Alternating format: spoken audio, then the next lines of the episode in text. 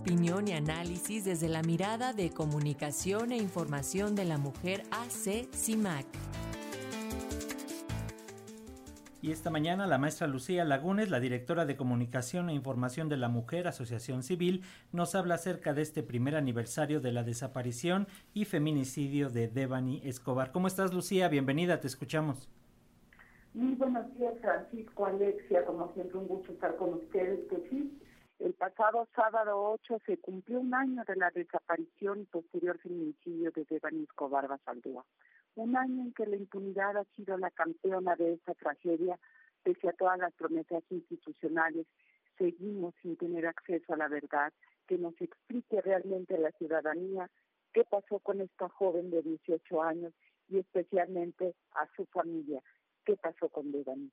La imagen que dio vuelta al mundo donde Devani está sola en la carretera esperando, sigue interpelando a las instituciones responsables de garantizar una vida libre de violencia para todas las mujeres. Como lo dice la señora Dolores, mamá de la joven, Devani salió a divertirse y debe de haber llegado san salva a su casa como todas las jóvenes de nuestro país debieran llegar y no lo hacen. El 21 de abril se cumplirá el año de que el cuerpo de esta joven estudiante de Derecho fue encontrado en la cisterna del motel Nueva Casilla en Nuevo León sin que hasta hoy se sepa cómo es que su cuerpo llegó ahí. A la distancia sigue insultando el actuar de las autoridades de Nuevo León que buscaron criminalizar a la joven, entorpecieron todas las investigaciones y aseguraron que Devani se había caído a la cisterna y se había ahogado. Tres autopsias después supimos que no fue así, que a la joven la mataron y que montaron una escena para desear la atención. ¿A quiénes está encubriendo? Es la pregunta que sigue sin tener una respuesta por parte de las autoridades. ¿Dónde están los criminales de la joven y dónde las investigaciones por el mal actuar de la Fiscalía de Nuevo León, de la Comisión Estatal de Búsqueda y de todas las autoridades que 13 días obstaculizaron la búsqueda de, eh, en vida de Devani y tras el feminicidio montaron una mentira haciéndolo pasar por verdad. Si no fuera por la tenacidad de la madre y el padre de Devani, es probable, Francisco Alexia, que la mentira institucional se hubiera instalado cómodamente en el imaginario social. Pero como en todos los casos son las familias, la verdadera Comisión Nacional de Búsqueda quienes sin salario y sin protección buscan y encuentran, como lo hicieron don Mario y doña Loli.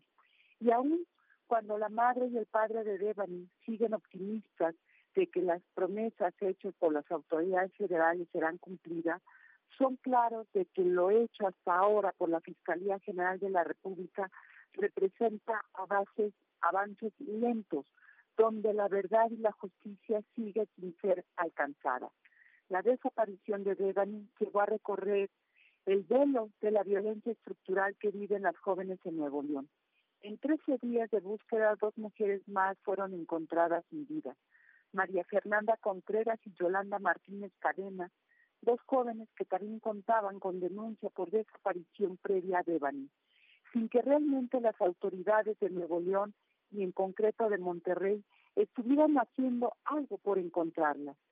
Esta es la complicidad estructural a la cual se siguen enfrentando las víctimas, la falta de acciones inmediatas para la búsqueda en vida de mujeres desaparecidas por mediar en esa inacción de las autoridades prejuicios sexistas que llevan a no actuar precisamente.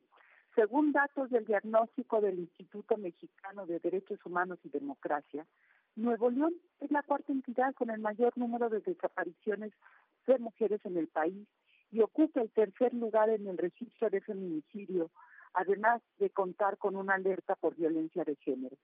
Los municipios más peligrosos para la desaparición de mujeres son Apodaca, General Escobedo Guadalupe, Monterrey y San Pedro Garza García.